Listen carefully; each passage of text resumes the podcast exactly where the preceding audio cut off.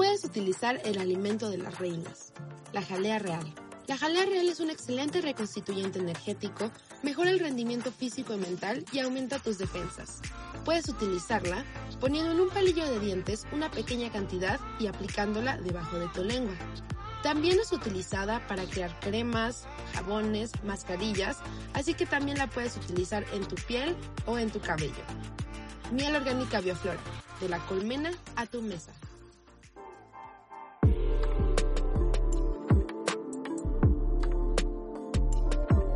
Sociedad Deporte. Sporting Ultras, Deporte en Movimiento. En estos tiempos en que está de moda hablar de quién es el GOAT, el famoso GOAT, el mejor jugador de todos los tiempos, el referente de algún deporte de todos los tiempos, y escuchamos por un lado y por el otro eh, si tal jugador, si Tom Brady, que recién se retiró, es el GOAT del fútbol americano y que si quién es el GOAT del, del fútbol, que si el GOAT del fútbol es Messi o no, o en realidad fue Maradona. Creo que ya Cristiano Ronaldo hasta salió de la ecuación. En esta discusión, eh, la discusión de la cabrita, las últimas semanas, eh, sobre todo en la prensa de los Estados Unidos, se ha hablado sin cesar del autollamado The King, el rey, The Chosen One, LeBron James. Y es un jugador que desde que llegó a la liga, y llegó súper chiquitito a la liga porque no jugó college, eh, digo, eh, sí, no jugó college, pasó directamente del high school a la NBA, marcando también un precedente para este tipo de decisiones, pero desde que llegó a la liga, la rompió porque se trata de un jugador de dos metros seis. Estamos hablando unos ocho centímetros más o menos más que un Kobe Bryant, que un Michael Jordan, que apenas se acercaban al límite de los dos metros. Un jugador de dos metros seis que es capaz de jugar todas las posiciones en la cancha.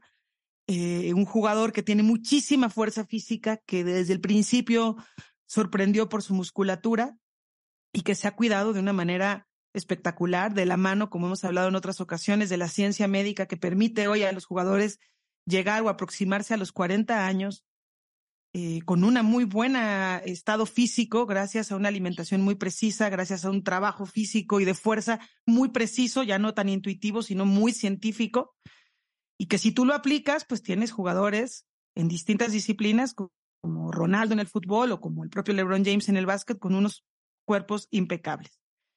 Hoy vamos a hablar de los últimos récords de LeBron James de esta discusión. Nos vamos a subir un poco a este tren del GOAT. Vamos a ver, eh, pues vamos a analizarlo, no tanto a, discutir y a, contrastarlo con Michael Jordan y con otros grandes jugadores, porque pues cada quien en su época, ¿no? Pero sí vale muchísimo la pena hablar de este enorme jugador que hace eh, unos cuantos días, creo que son como 10 días ya, rompió el récord que tenía otro grandísimo jugador y grandísima persona también fuera de las canchas, Karim Abdul-Jabbar, como el máximo anotador de la NBA y ahora lo es LeBron James, quien además no vemos todavía cerca su retiro. Es un jugador de 38 años. Este año va a cumplir 39. En este 2023 cumple 39 y no se ve todavía tan cerca su retiro. Para hablar de este tema, como todas las semanas, está mi queridísimo Miguel Ángel Lara Hidalgo, especialista y analista desde los aspectos sociales del deporte y bueno, un gran, gran especialista en básquetbol y querido amigo mío, cabeza de básquetbol y amigos, Alfredo Figueroa. Miguel, te saludo primero a ti para luego irnos ya de lleno con Alfredo. ¿Cómo estás, Miguel? ¿Qué tal? Pues contento, contento, Mariana, contento, más contento de tener a Alfredo. Pues ustedes dos son grandes ah, analistas de básquetbol pero sí, sí lo, lo que dices es muy importante porque me parece que LeBron James también en esta faceta que tiene, pues se volvió un líder, ¿no? No solamente un líder de opinión, sino que fue el ejemplo perfecto de cómo el deporte sí realmente hace reflexionar a, a, a muchas personas. Y durante el periodo trompista, eh, pues LeBron James literal libró una batalla durísima contra el expresidente. y, fue uno de los estandartes, eh, pues, de toda esta comunidad eh, que ya no era una comunidad eh, solamente afroamericana.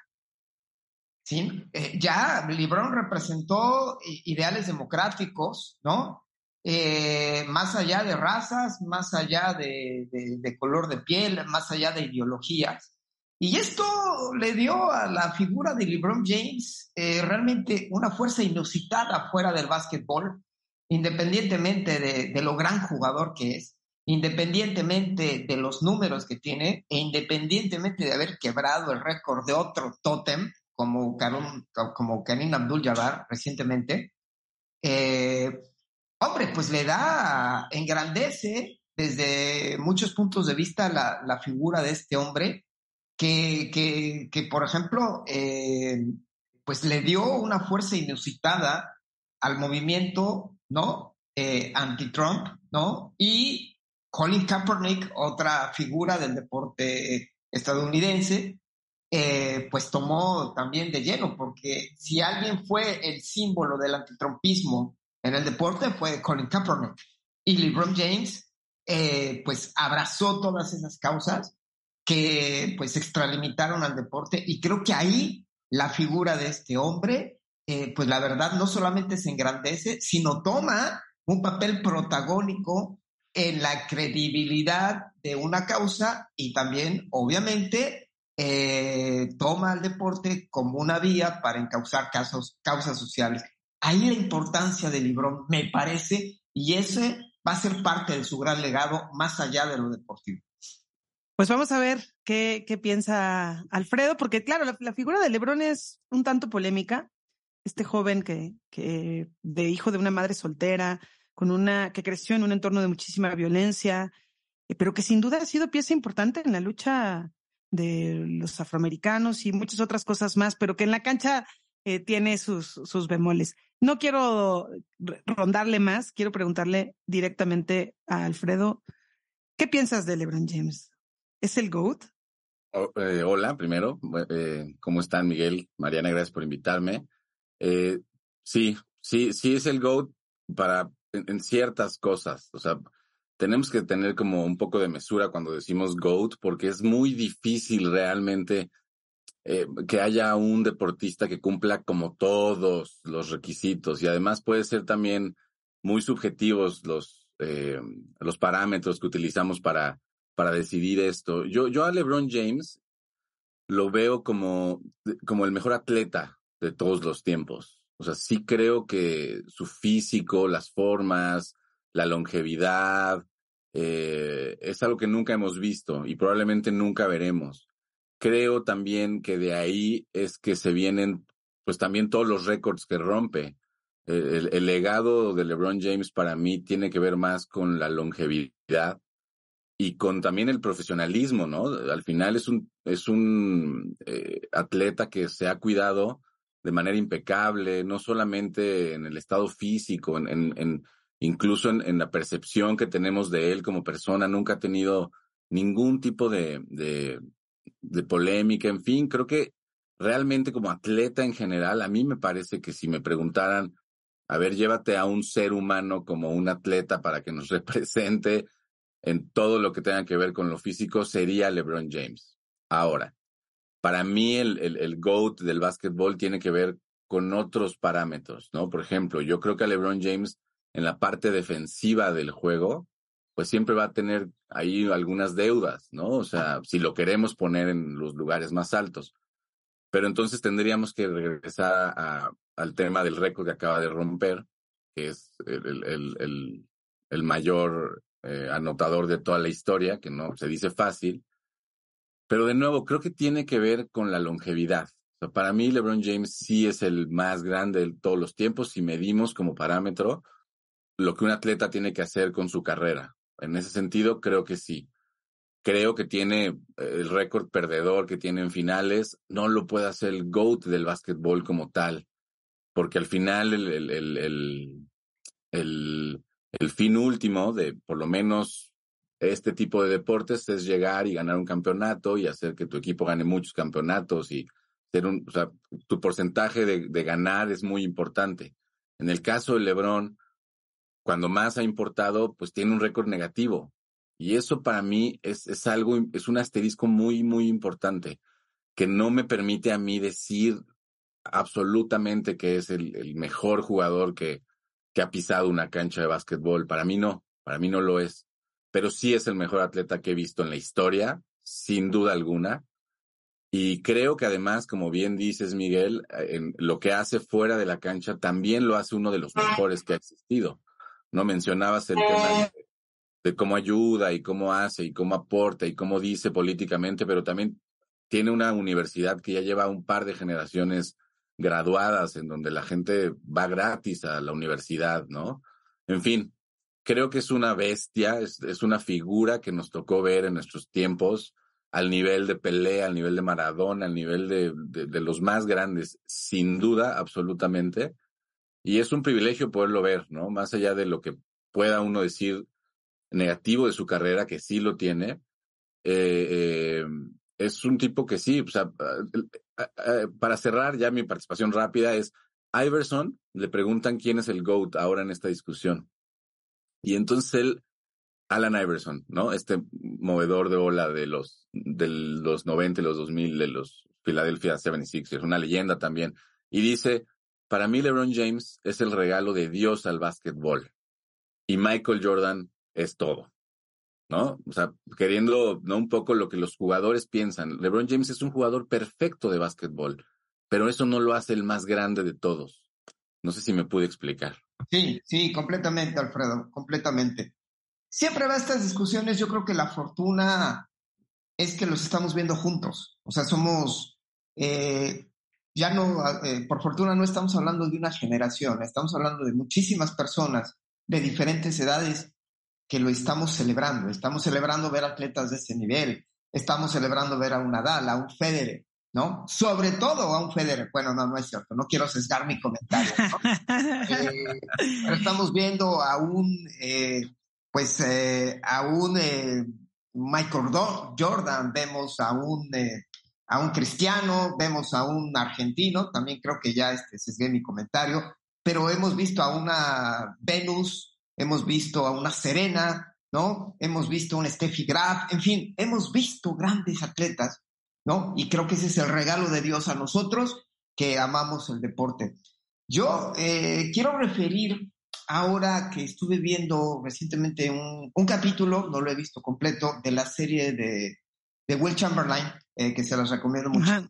en Netflix. Eh, si tú ves eh, la estampa, la estatura y el modelo biomecánico de Will Chamberlain, dices, wow, o sea, realmente dices, ¿cómo pudo haber jugadores así? ¿No? y creo que entender desde muchos contextos a estas figuras actuales. Creo que figuras como Karim, como Will Chamberlain, eh, moldearon ese básquetbol que hoy estamos viendo. ¿sí? Creo que Will Chamberlain, al igual que Dr. J, me parece, son esas dos figuras, junto con, con Karim, que moldearon toda esa, eh, todo ese modelo de atletas que estamos viendo hoy. Eran atletas altísimos, con menor masa muscular, pero con una habilidad para dar espectáculo y para ser ellos mismos y para tener un liderazgo, no solo dentro de la cancha, ¿no? Sino fuera de la cancha. Y empezaron a proyectar, empezaron a proyectar toda esta eh, forma y fondo de ver el básquetbol de la NBA. Es decir, alguien decía, es que Will Chamberlain cinceló el espectáculo moderno de la NBA, ¿no? Y, yo me quedé pensando en, esa, en ese momento y digo, claro, pues porque Will Chamberlain sobresalía no solamente por encima de los demás, sino porque iba en la calle, ¿no? Y era súper respetado y era súper admirado y además entregaba mil por ciento de acuerdo a sus posibilidades y de acuerdo a, a, esta belleza estética que era ver a Will Chamberlain anotar, ¿no? Y jugar y quitarse jugadores y recibir la pelota por arriba. Y yo creo que hoy eh, vemos a un LeBron, vimos a un Marco Jordan vimos a, muchísimos jugadores, el mismo Alan, Alan Iverson, eh, y bueno, eh, vemos también que esos basquetbolistas, esa brecha que habrá en esos basquetbolistas, realmente hoy eh, nos, nos da un resultado maravilloso, esa mezcla maravillosa de entender al básquetbol como hoy lo entendemos. Y creo que LeBron está siendo esa, ese resultado y está eclosionando. Yo no tengo elementos como ustedes para decir si es el más grande de todos los tiempos. Sí tengo elementos y coincido, Alfredo, que para mí también es uno de los más grandes atletas que ha dado el mundo del deporte, ¿no? Y creo que como atleta, como atleta, como atleta estético, como fortaleza, como cimiento deportivo, yo sí lo compararía en términos incluso biomecánicos y estéticos con Roger Federer. Definitivamente. Son dos deportes diferentes, pero la influencia que tienen estéticamente y atléticamente no se los quita absolutamente nadie. A eso me refiero, ¿no? Y, fíjate que también LeBron marca, me parece, un parteaguas en, en, es como el último jugador de un tipo de baloncesto. Eh, la mayoría de las superestrellas de la NBA de posteriores a LeBron James eh, tienen basado su talento en los tiros de distancia, que LeBron sabe tirar de distancia, pero todavía eh, LeBron construyó mucho de, esta gran leyenda que tiene con unos vuelos espectaculares por el aire, con mucho poderío, ¿no? Y nos ha enseñado que también el poder físico puede ser estético, que es algo que se ha discutido mucho, ¿no? Porque eh, digamos que eh, un Kobe Bryant, un Allen Iverson, un Michael Jordan, en el, en el aire se veían como más ágiles, más, con más gracia, ¿no? Pero Lebron nos ha enseñado que también en el poder físico hay estética. Pero es interesante cómo, eh, si pensamos en los que vienen detrás de Lebron, en los que le han implicado estos años mucho, sus grandes confrontaciones, muchos de ellos quitando a Yanis, que no sabe tirar de distancia y que todo es poderío físico también, todos tiran muy bien de lejos, aunque sea un jugador enorme como Jokic, ¿no? Porque es la nueva tendencia del, deporte y tendencia en la que también Lebron eh, puso sus, sus piedritas por estas mismas características de ser un jugador tan grande y jugar, preferir jugar más en, en el perímetro. ¿Tú cómo ves esto, Alfredo? ¿Qué piensas? de estas pues características como jugador. Es que sí creo, y vamos un poco a lo mismo. El físico definitivamente desde que LeBron James tenía 17 años lo, lo, lo condicionó. Ahora, las habilidades, que es distinto, le permitían jugar como Magic Johnson, ¿no? Eh, cuando tú veías jugar a LeBron James desde la preparatoria, él estaba muy poco preocupado por meter puntos. Realmente lo que le interesaba más era repartir el juego. Creo que esa es la base de, de, de esto que dices. O sea, creo que él se convirtió por sus habilidades en, en, en un jugador que parece que mide un metro ochenta, ¿no? Pero realmente, o sea, es un, pues un poderío impresionante. Eh, y, además dices muy bien el tema de, cómo se adapta. Y creo que de nuevo el físico le permite adaptarse a lo que sea. Eh, es rápido. el tiro de tres que ahora tiene lo adapta precisamente porque ya no es tan rápido como al principio. O sea, no sé, creo que es, es como una combinación de sí capacidades físicas impresionantes, pero también yo creo que es de los jugadores más inteligentes que hay eh, y que ha habido en los últimos tiempos. Tiene una mentalidad de básquetbol, ¿sabes? O sea, creo que es de las personas, no sé, yo pensaría que tiene el ADN de básquetbol más desde que nació, ¿no? Básicamente es de Chosen One desde hace 20 años, ¿no? Creo que es, un, es una combinación increíble, LeBron James, pero creo que sí tiene que ver con su físico. El físico y sus habilidades, o sea, podría jugar de poste también, Mariana, si te pones a pensarlo. Sí, sí, por supuesto. Por supuesto podría jugar de poste. Es como si él hubiera elegido de qué quería jugar, porque puede hacer lo que sea. Eh, y con, con Lebron pasa también algo de lo que hemos platicado en otras ocasiones, y es que él ha jugado, bueno, o sea, obviamente su, equipo quizá más, eh, representativo ha sido, fue Cleveland, los Cavaliers, con los que estuvo en el inicio de su carrera y luego regresó para darles a esta ciudad que tiene pocas alegrías deportivas en Estados Unidos, pues un campeonato, etcétera. Además fue nació campeón ahí. Con, fue campeón con Miami, fue campeón ya también en la burbuja de la pandemia con, con Los Ángeles, con los Lakers, pero no pensamos en LeBron y pensamos eh, clarísimamente en un equipo, como pensábamos en Magic y pensábamos en los Lakers o en Larry Bird y pensábamos en los Celtics, en Jordan y los Bulls, ¿no? O sea, LeBron también en ese aspecto es una punta de lanza porque los jóvenes, y lo hemos hablado en otras ocasiones, muchas veces le van a LeBron, no a los Cavaliers, no a los Lakers, a LeBron. A donde vaya LeBron, eh, quieren los tenis de LeBron, quieren el jersey de LeBron, no el de los Lakers, el de LeBron. Y esto es una cosa que a partir justamente de LeBron James se ha ido replicando también con otros jugadores, ¿no? Lo estamos viendo con Kyrie Irving, que también tiene un peregrinar de equipos, lo estamos viendo con otros, a que antes no se daba.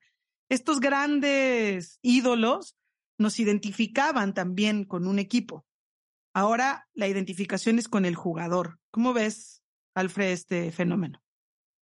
Creo que LeBron James, hay una palabra que utiliza mucho LeBron en su carrera que es legado, ¿no? Le encanta, porque además, dentro de varios legados que tiene LeBron James, uno también es la parte de la narrativa. Construye una narrativa Le LeBron James alrededor de él y esto hace que lo ame, por eso ESPN, y esto hace que la NFL lo ame. Es un mago también de la mercadotecnia LeBron James. Eh, creo que en este sentido, eh, pues no sé, siento que, que controla todo. Si tú te fijas, llega a un equipo y se convierte en un GM también. Entonces, LeBron James tiene varios, tiene varios legados. Tiene este legado en el que unos podrían decir, pues es el, el, empowerment de los jugadores, ¿no? Y LeBron James fue como este primer jugador que empezó a hacer como de, también su legado puede ser el load management, ¿no? Que para muchos es, es algo terrible y es un mal que quieren cancelar actualmente, pero también LeBron James fue de los que empezó a decir, no, no voy a jugar todos los juegos, espérame. Su actitud ha cambiado un poco últimamente, pero creo que, que hay varios legados de LeBron James también, también negativos, ¿no? Creo que hay una balanza importante. Hay quien podría pensar que LeBron James trajo esta tendencia de, sobreactuar los faules, por ejemplo, ¿no? El llamado flop, ¿no? Y hay quien piensa que por otro lado son los jugadores cuidándose, ¿no? De los propios golpes. Entonces, creo que LeBron James también es un genio controlando este tipo de, de narrativas y parte de su legado va a ser ese también. Ha, ha influido en todos los aspectos que quieras. Pero qué bueno que tocan el, el aspecto de, de, mercadológico, ¿no? Sí, algunos le decían Neymar, Neymartitis, ¿no? Lo que, lo que hacía LeBron, LeBron James, ¿no? Uh -huh. Pero, pero es eh, muy importante porque incluso ha cambiado las formas de, de, de, mercadológicas de entender al deporte, ¿sí?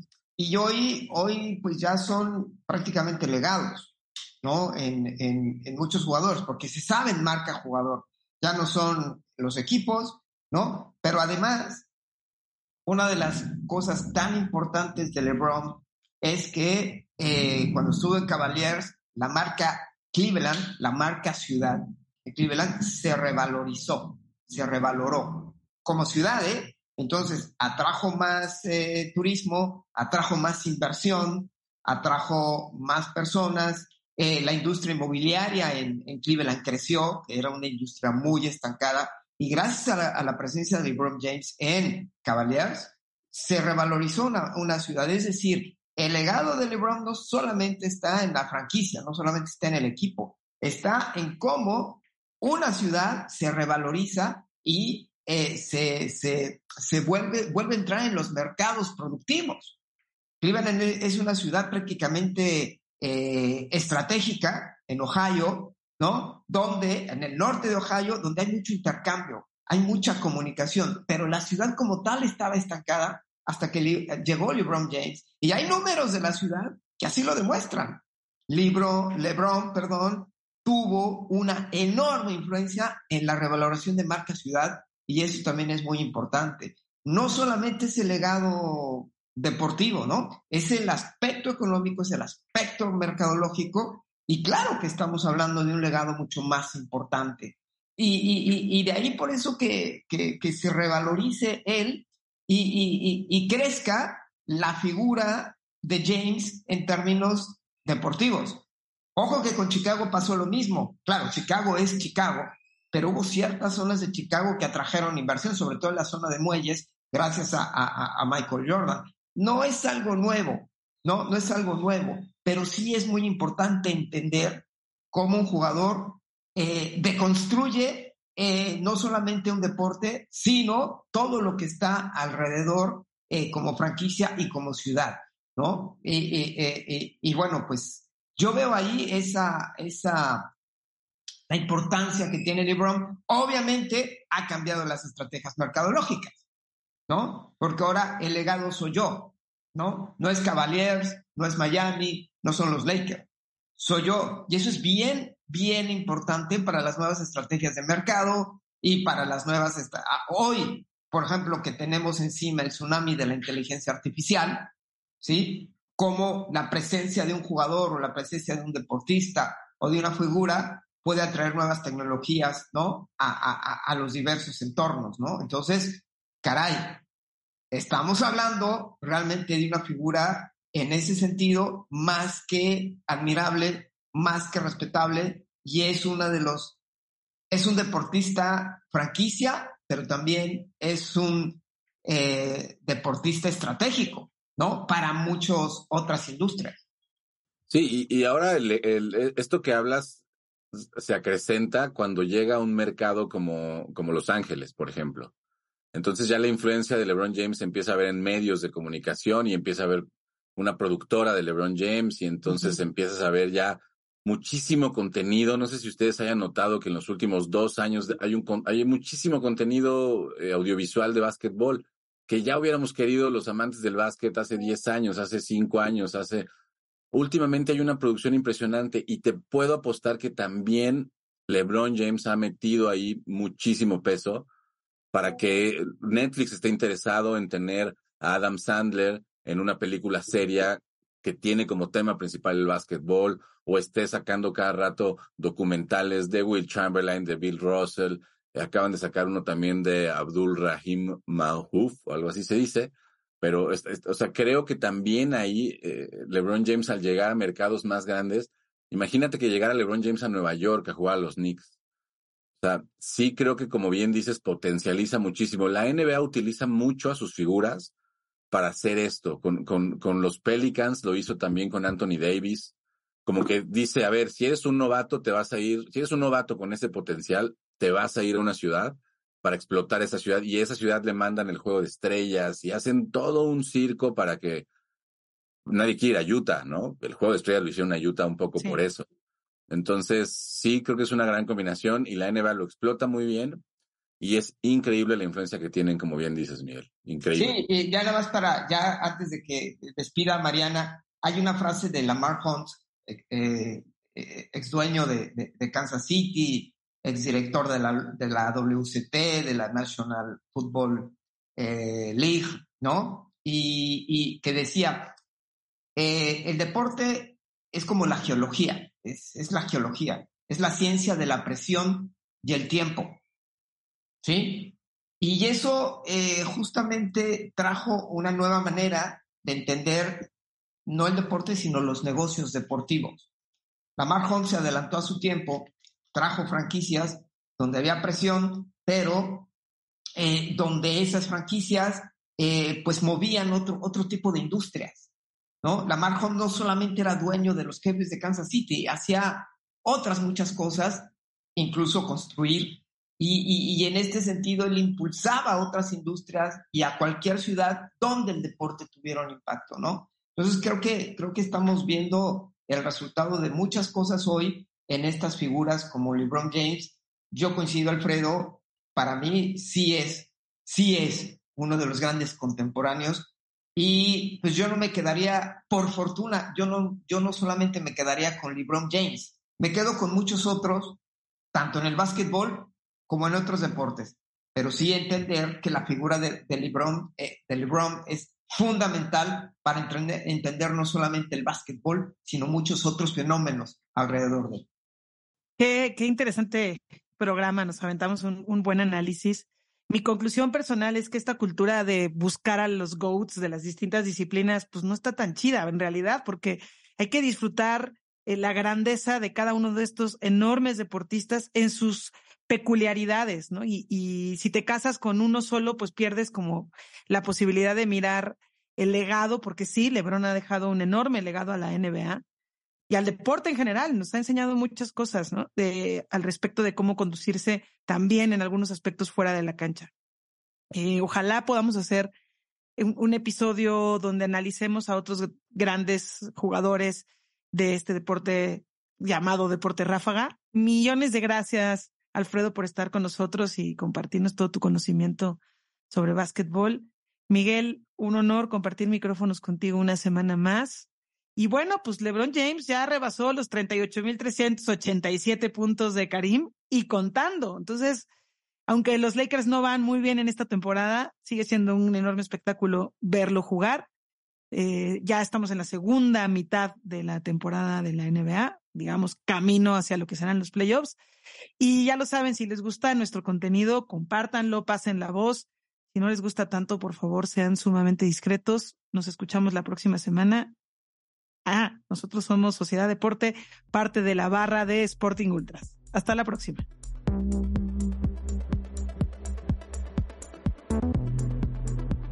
Sociedad Deporte.